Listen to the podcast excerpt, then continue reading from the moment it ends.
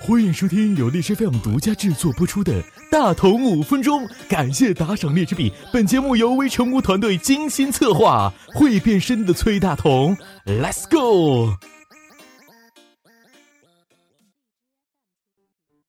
欢迎各位小伙伴们收听宇宙无敌、时效快、见效短、三百六十五天天天都会断的大同五分钟。我是崔大同。最近呢，有一位刚脱单的朋友咨询情感问题。她和男票第一次出去约会吃饭，结果发现他吃的好少，是不是不想和人家一起吃饭啊？我本来想和他说，可能他只是不饿而已吧。不过为了他的感受，我决定用一个比较浪漫的说法：他眼里只有你，还用吃饭吗？刚坠入爱河的情侣们，其实确实有可能茶饭不思的。人的食欲不仅取决于你的胃口可以吃多少，还取决于你的身体与心情希望吃多少。一般情况下，人的食量是由胃饥饿素和瘦素管理的。胃饥饿素会促使我们继续的进餐，而瘦素则会劝阻我们别吃了。他们两个平时就是相互制约、相互调和的关系。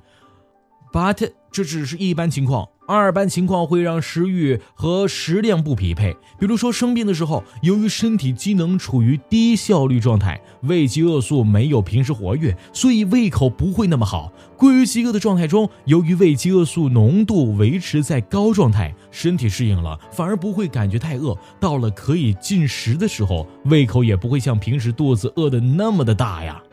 爱情当然也能改变食欲。一提到爱情，自然少不了我们的老朋友多巴胺。已经三个月没出场的他，决定也要掺和一下食欲的问题。我们进食的时候，心里会产生愉悦和满足感。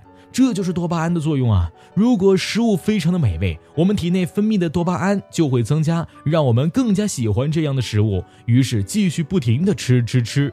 但是多巴胺其实和瘦素才是好朋友，多巴胺水平提高会促进瘦素的活跃，而瘦素活跃了就会降低胃饥饿素的作用，因此我们会对一直想吃的食物产生腻了的感觉。不同的人对吃腻的感觉会不同。容易感觉吃腻的人通常比较瘦，不容易吃腻的人则会猛吃猛吃，狂吃狂吃，越吃越吃越胖，越胖越胖。我还能吃五十盘。好，这个机制明白了。那么有了爱情，就茶饭不思，就很好理解了。在爱情的恋爱初期，我们的多巴胺会源源不断的涌出，让我们感觉仿佛整个世界的恋爱了。这个时候，身体还没适应这种多巴胺暴风的状态，以至于我们对食物的需求下降了。当恋爱发展了一段时间，多巴胺的水平开始下降，我们就会开始恢复平时的食量。但是胖友们请注意，因为多巴胺水平下降了，我们的身体为了弥补这部分的多巴胺，可能会开始增加食量。这就是为什么恋爱久了以后，大部分情侣都会一起变胖。我只想和你吃遍世间的美味。那失恋了，到底会吃的多还是吃的少呢？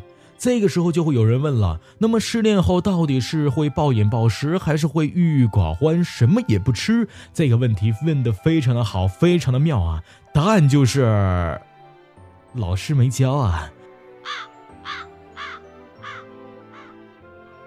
不过，如果按照上面的一套机制，也许还是可以勉强解释的。失恋之后心情低落，多巴胺处于一个极低的状态，这个时候瘦素的作用也很低。身体为了能够把多巴胺拉回恋爱时的高水平，就会做出各种能促进多巴胺分泌的行为，比如暴饮暴食、发泄等等等等。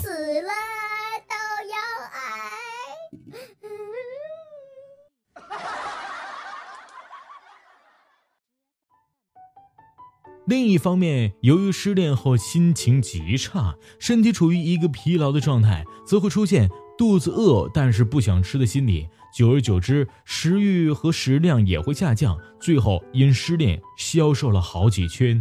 没有你，吃了世界又如何？失恋后暴饮暴食和茶饭不思两种情况都会发生，但是依据目前的研究来看，暴饮暴食的概率应该会相对较高，而吃不下东西的状态只是暂时的。当他们在心情低落期遇到可以发泄的机会，比如 party，还是可能会忍不住的放纵起来。我就要吃，凭什么为了这个人渣错过美食？哼，吃起来！最后，大通讲说：这世界上唯美食与爱情不可辜负。如果必须选其一，我选择烧花鸭、烧野鸡、蒸鹌鹑、蒸母乳。各位，拜拜。